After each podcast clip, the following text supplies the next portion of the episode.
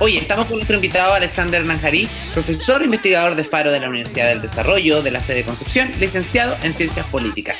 Y esto sí que se va a poner bueno porque a mí, este, si ustedes saben, este tema me apasiona, porque yo estoy aquí reemplazando en acceso directo, pero mi programa que yo hago en Mesa Redonda, donde hablamos de política. Así que eh, hoy día creo que va a estar muy entretenido este bloque. ¿Cómo estás, Alexander? Bienvenido, buenos días, buenas tardes ya. Entonces, Hola, bienvenido. Buenas tardes, ya son las 12. Ya, muy buenas tardes a todos nuestros fieles auditores. Exacto. Oye, ¿cómo estás? ¿Vacaciones cuándo? Esa es mi pregunta, porque te veo ahí que estás en la oficina. Sí, estamos en la oficina, pero al como dices tú, hay harto frío acá por el río, hace mucho más frío, así que estamos en un poquito de frío, fíjate. El otro día lo conversamos que no hay que, este verano como ha sido bastante mm, raro porque no, no, no, hay todavía espíritu veraniego por lo menos. Como que la gente va a la playa como por el día la media tarde pero no, no, se, no se ve tanta gente. Ayer me, llamó la atención sí que en esta segunda quincena y del mes de, de, de, enero hay menos eh, eh, afluencia de público en el centro de Concepción por lo menos. Las tiendas están más más liberal, el paso peatonal está más expedito, eh, ahora hay donde estacionarse, entonces ya por lo menos hay gente que, que, ha salido de la región. Y lo otro también que la gente, claro, yo siempre hago el llamado de que elijamos lugares como eh, turísticos nuestros, pero hoy en día hay que ser súper realistas. Está muy barato viajar al extranjero, o sea, está muy barato, así que la gente obviamente prefiere viajar al extranjero porque considerando que también el chileno pillo eh, de repente sube muchísimo los valores y es más caro, yo me atrevo a decirlo, sin la lengua, es muy caro veranear en nuestro país eh, en época estival particularmente. Oye, oye, sí, la verdad es que se ve como poca gente en las playas, está como medio mm. vacío, quizás también tiene que ver con el tema de la crisis económica, la sensación de inseguridad también que tiene la gente.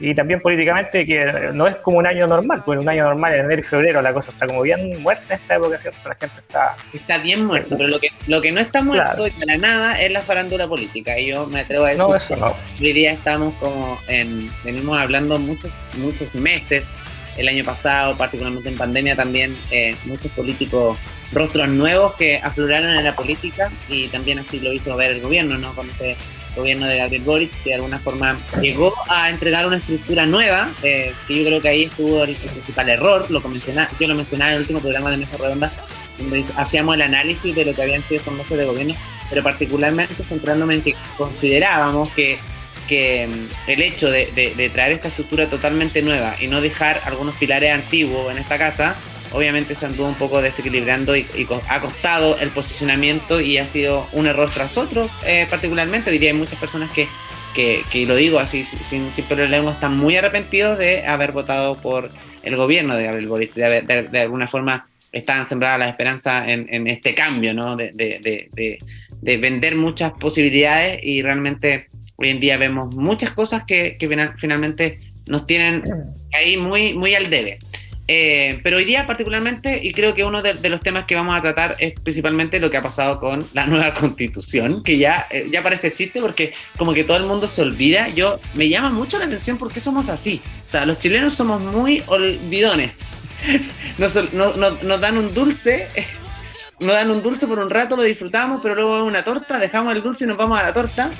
Eh, y creo que eso es lo que está pasando con, nuestro, con nuestros temas país. Pasamos de un tema a otro, no nos centramos y creo que la nueva constitución era un tema súper relevante que realmente eh, le pasó la cuenta al gobierno de Gabriel Boris, pero también eh, muy poca información respecto a lo que se viene y cómo también se está viviendo este proceso. Y yo me imagino que tú has estado al tanto ahí también, Alexander, un poco de cómo va eso y, esa es la, instancia para hoy para que conversemos precisamente en qué está este proceso después de que eh, por una amplia mayoría haya ganado el rechazo eh, el año pasado en, septiembre. Claro, como bien dices tú, pareciera ser que el tema constitucional salió un poco de la palestra, ¿cierto? Y hay otras como prioridades ahora para el ciudadano de a pie, ¿cierto? Bueno, eso también tiene que ver un poco con la composición actual de la sociedad, vivimos una sociedad digital, entonces la sociedad digital es muy inmediata, todo tiene inmediatez. Entonces, eh, las necesidades ¿cierto? de hoy no son las de mañana, ¿cierto? Cada día tiene su propio afán. Entonces, claro, eh, hoy día hay otras eh, como prioridades para las personas, pero el tema constitucional sigue abierto, ¿cierto? Y va a seguir abierto mientras esto no se resuelva, ¿cierto? Y, y no lleguemos a, la otra orilla, ¿cierto? Al otro, al otro puerto que ya se avisora adelante, ¿cierto? Desde que salió publicada en el diario oficial, ¿cierto? La, la reforma constitucional, la ley 21.533, ¿cierto? que formaliza el itinerario constituyente. Entonces ese ya nos coloca una fecha de término que es el 17 de diciembre del 2023, que va a ser el, futuro plebiscito para... Eh, ya no va a ser apruebo o rechazo, ¿ah? va a tener otra otra dinámica el voto en, esa época, el 17 de diciembre, ¿cierto? Donde se va a decir como a favor o en contra, creo. Eh, de la propuesta constitucional que va a elaborar cierto este órgano que se va a llamar Consejo Constitucional, cierto y que va a tener también el apoyo de, de la Comisión de Expertos y del Comité Técnico de Admisibilidad. Eso es súper importante. Yo siempre lo decía, que creo que, bueno, eh, éramos novatos en este tema, ¿no? De, cómo eh, elaborar una nueva constitución, pero yo siempre fui partidario de que deberían, debería haber, además que había este comité de expertos, pero consideraba que eh, la elección de ciudadanos a pie era un mal concepto, porque finalmente es como adecuar, es partir de cero, es como tratar de explicarle cómo funciona algo. O sea, obviamente eh, fue complicado todo ese proceso, ya lo vivimos, fue más, una fiesta circense políticamente hablando que, que, hacer la pega bien y ponerse de acuerdo. O sea, nunca nos imaginamos que iba a tener tantos tintes políticos también este proceso. Pensamos que efectivamente eran ciudadanos a pie, comunes y corrientes, pero aquí claramente eh, incluso afloraron nuevos partidos políticos dentro del mismo, del mismo proceso. Em, y ahora, eh, con esta comisión de expertos o con estos expertos, ¿cómo es ese proceso también, Alexander? Eh, esa elección, ¿quién la hace? ¿La hacemos nosotros los ciudadanos o efectivamente es una comisión designada? Mira, ahí yo creo que primero deberíamos hacer una salvedad. No somos novatos en el tema constitucional los chilenos. Fíjate, nuestra historia constitucional es bien nutrida y bien larga. De hecho, se rememora a los inicios mismos de la República el primer reglamento constitucional que nosotros tuvimos fue en 1811, imagínate, y después en 1817. ahí me refiero, que, me refiero a novatos en el sentido de que es primera vez que no se formula como, como, como con gente, voy a decir la palabra como gente seria. claro, ese fue el error. Aquí fue totalmente novato en el sentido de lanzarle la pelota a la ciudadanía, a eso me refería un poco. Claro, el, error fue eso, que lamentablemente en la primera experiencia, ¿cierto? Eh, no se valoró el papel de los expertos, en este caso de los jurisconsultos, y no solamente de los jurisconsultos, sino también de los políticos, y los políticos deben estar ahí, si al fin y al cabo esta es una decisión política. ¿Y quién mejor, cierto, para resolver esta cuestión política que los políticos con el apoyo, cierto, de los jurisconsultos? Entonces, esa es quizás la gran garantía que tenemos en este nuevo proceso constituyente, ¿cierto? Que el Consejo Constitucional, a pesar de que los 50 miembros van a ser elegidos, ¿cierto? Por votación universal, eh, directa y, y obligatoria, ¿cierto?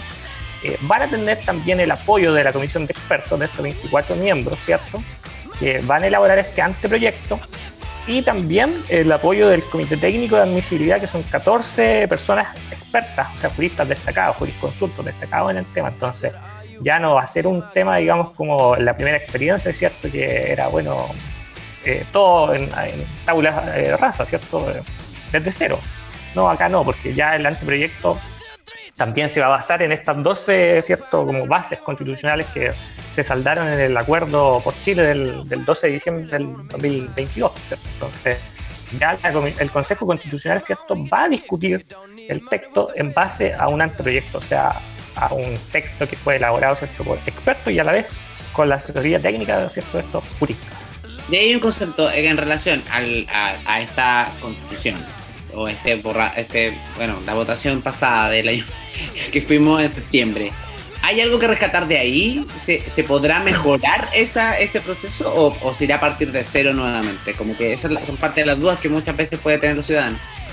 Sí, mira, yo creo que sí se pueden rescatar ciertas cosas. En política y sobre todo en órganos de decisión, ¿cierto? Se va al pleno a votar, obviamente. Pero las decisiones y los acuerdos, ¿cierto? La, la, cantidad de votos se lleva lista antes, ¿cierto? Por eso algunas veces se dice que esas cosas se, se cocinan antes de, de, de llegar a la, a la sesión misma. Entonces yo creo que estos miembros del Consejo Constitucional sí podrían tener en cuenta, eh, mirando la, experiencia anterior, ¿cierto? Eh, tener un ánimo propositivo a la búsqueda de acuerdos, ¿cierto? Dejar el sectarismo, ¿cierto? Y, llevarse la pelota para la casa, ¿cierto? O sea, que, los acuerdos los vamos a proponer nosotros y si no los proponemos nosotros, ¿cierto? No los proponen nadie, no. Ahí tienen que buscar ciertos acuerdos, tienen que tener un ánimo propositivo, ¿cierto? A de que esta nueva experiencia no fracase como la anterior y la ciudadanía está muy eh, atendiente de eso. O sea, la, gente, de hecho, las encuestas últimas dicen de que prefieren mil veces a candidatos, ¿cierto? Que vayan a la búsqueda de acuerdos que a candidatos que vayan, digamos, a defender con un sectarismo, con un celo excesivo, ¿cierto? Sus puntos de vista. Entonces, la gente quiere acuerdos. Exacto, y yo creo que bueno, eh, eh, lo que pasó con el estallido social y luego vino el proceso de la, nueva constitución, que eh, de, cierta manera era como la solución para, para tapar todas las demandas sociales o todo lo que venía sucediendo, ¿no? Que fue como, yo siempre lo decía, como que fue la, la, punta del, del iceberg de, de terminar eso, decir, oye, esto es, si hacemos una nueva constitución lo mejoramos todo. Pero en teoría, ¿qué tan práctico es así? O sea, ¿qué, en, la práctica, qué tan real es eso? Que una nueva constitución nos pueda mejorar o, o, o, quizá eh, que la mayor cantidad posible de la población esté en acuerdo. Mira, eh, las constituciones eh, no dejan de ser lo que son, un texto escrito, ¿cierto? Obviamente. Pero también hay que hacer que estas constituciones y estos principios que tienen las constituciones se impregnen en el espíritu nacional, en el alma de las personas. Entonces, eh, no sacamos nada con tener una nueva constitución, ¿cierto? Si en ella no se visualizan no solamente derechos, sino también deberes de los ciudadanos con la República en este caso. Entonces, claro, eh, después de la crisis de 2019, el, proceso constituyente y esta idea de la nueva constitución, ¿cierto? Fue la salida política, ¿cierto? Para darle solución a estos problemas. Aunque te diría de que si no se resuelven también las demandas que hoy día tiene la gente en materia de seguridad, ¿cierto? En materia económica, eh, va a ser bien difícil, digamos, en primera instancia, como aplicar o poner en, proceso, digamos, en vigencia la nueva constitución. Entonces, no hay que descuidar ese tema, o sea, resolvamos los políticos, ¿cierto?, el, proceso constituyente, ¿cierto?, dejemos que esta comisión trabaje, que la comisión de expertos apoye, ¿cierto?, el, órgano técnico también, pero también eh, los políticos, sobre todo el Ejecutivo, tienen que aprontarse a resolver las estas expectativas que tiene la gente, ¿cierto? Imagínate, ayer vi una, la encuesta Ipsos, eh, que es una encuesta internacional, y dice que Chile es el país con la mayor sensación de inseguridad del mundo, o sea, ronda aproximadamente el 60 y tanto por ciento. Superamos a México, imagínate que México tiene una situación terrible con el tema del narcotráfico, casi el estado fallido, y, y acá imagínate, nuestra sensación de inseguridad es muy alta, entonces, lamentablemente, esa crisis de inseguridad, ¿cierto? Esa crisis de violencia que vemos en las calles, puede poner en riesgo también la creencia de las personas en el sistema democrático. Pues. Entonces, si menos personas, imagínate ahora menos del 50% tiene confianza en la democracia, o sea, como la democracia es el mejor, la mejor forma de gobierno de todas las, formas de gobierno. Entonces, si la gente tiene suspicacias sobre la democracia, la verdad de que la constitución, ¿cierto?, puede tambalear un poco. Entonces, también hay que hacer un esfuerzo de parte de los políticos para resolver estas demandas, ¿cierto? Y, y no provocar una crisis de las expectativas de la gente en torno al, al proceso constituyente y a la democracia en sí. Entonces... Y ahí, entendiendo también eso, que cuál debería ser el rol que toma eh, el gobierno, en este caso el presidente Boric, en este proceso, porque recordar que él lo tomó como bandera en el proceso anterior, y ahora cuál debiera ser su rol principalmente en esto, más informativo, de mantenernos al tanto de cómo va el proceso y en qué está, dando los espacios también para que se debatan en relación a eso, o debería definitivamente eh, desligarse un poquito de eso y dedicarse a lo suyo y dejar eh, que, que, siga en curso. El rol del mandatario debería ser, eh, específicamente en torno al tema constitucional, quedarse en silencio y, dedicarse eh, efectivamente a sus tareas ejecutivas. ¿Por qué? Porque el órgano constituyente es un órgano autónomo. hay que recordar, ¿cierto?, que nosotros tenemos algo que se llama poder constituyente entonces, en este caso, el poder constituyente, cuando las personas van y votan cada cuatro años, ¿cierto?, desligan, entregan parte de esa soberanía, nacional y popular, ¿cierto?, a, sus electores, en este caso, o sea, los electores a sus candidatos, que son electos, en el Congreso Nacional. En el Congreso Nacional es donde reside entonces eh, la soberanía nacional y también ese poder constituyente derivado, ¿cierto? Entonces, el Congreso en este caso entrega a este órgano, ¿cierto? El, parte del poder constituyente derivado para que escriba este texto constitucional, este proyecto, ¿cierto? Y sea la nación en su conjunto la que decida el 17 de diciembre si está a favor o está en contra del nuevo texto. Entonces, el presidente debe dedicarse, ¿cierto? Eh, a lo que le compete, que es las tareas ejecutivas propias del gobierno, ¿cierto?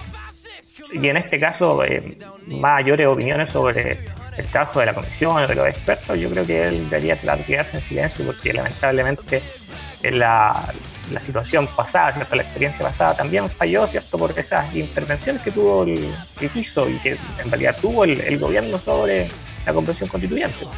Sí, pues y hay una, hay, un, y hay una cosa que tampoco estamos que tampoco hablamos mucho, pero también genera un poco de resquemón, ¿no? Finalmente, eh, todo el proceso que vivimos anteriormente, hay una inyección económica importante, o sea, se gastaron muchas lucas ahí en ese proceso de tanto de instalación como por el proceso, el proceso de sueldo, de pago de asesores, del comité de expertos, etcétera, eh, y que finalmente ese proceso, ese proceso se, rechaza con, con algo que ya redactaron y esa plata no la devuelve nadie. Entonces también esa es una sensación que queda, que queda en ascuas frente a la ciudadanía, ¿no?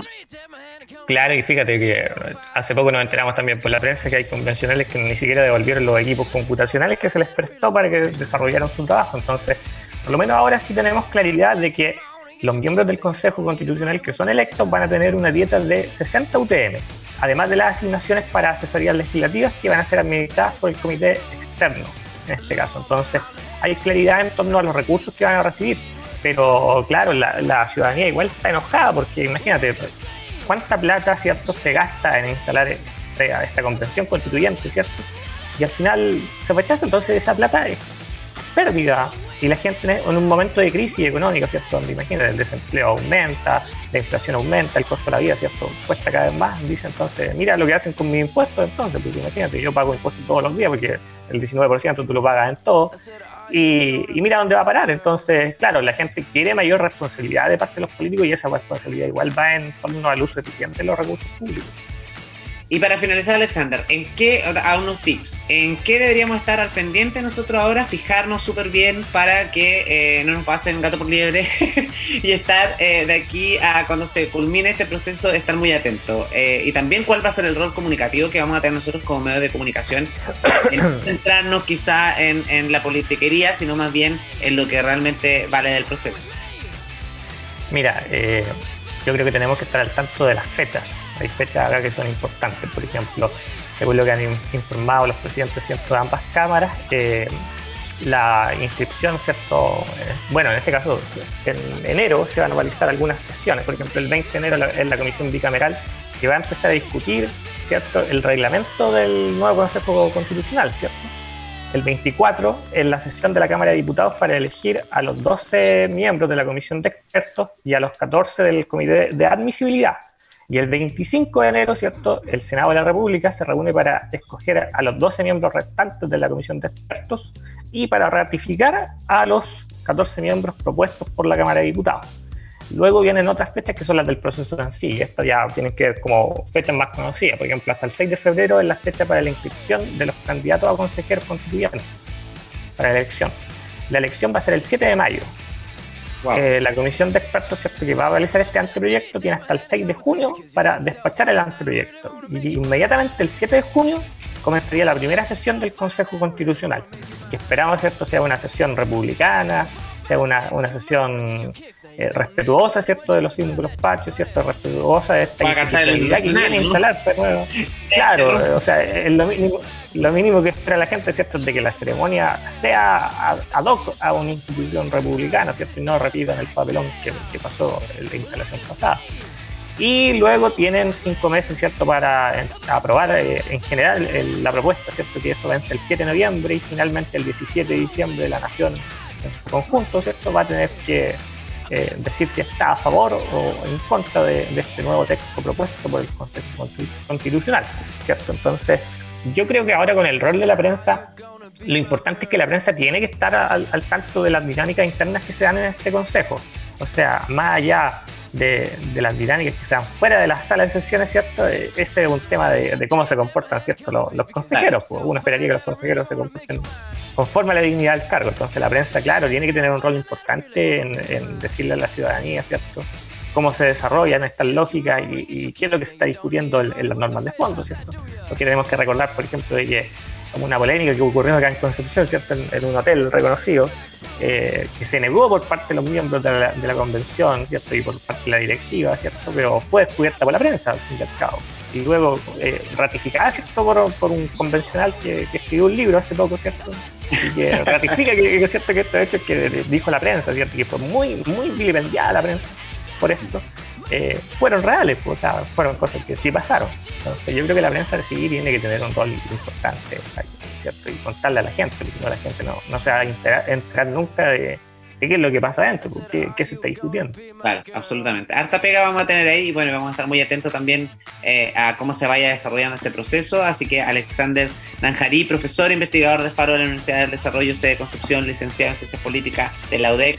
Muchas gracias por eh, acompañarnos en este bloque y también aclararnos un poco el panorama en que estamos, así que quedamos al día por lo menos. Nos podemos ir de vacaciones ahora ya sabiendo lo que nos espera a partir de, muy pronto y vamos a estar atentos a todo lo que es el proceso. No, gracias a ustedes por la invitación. Así que esperamos pronto irnos de, vacaciones también. Sí, para que descanséis. Oye, un gran abrazo a todos y a, tus colegas también, que veo algunos que están ahí eh, trabajando contigo en, la sede. Así que muchas gracias por eso. Que sea un excelente 2023 y obviamente seguro te vamos a estar molestando en marzo o en mayo incluso para ir viendo cómo está este proceso. Así que que estés muy problema, Siempre disponible. Así que saludo a todos ustedes.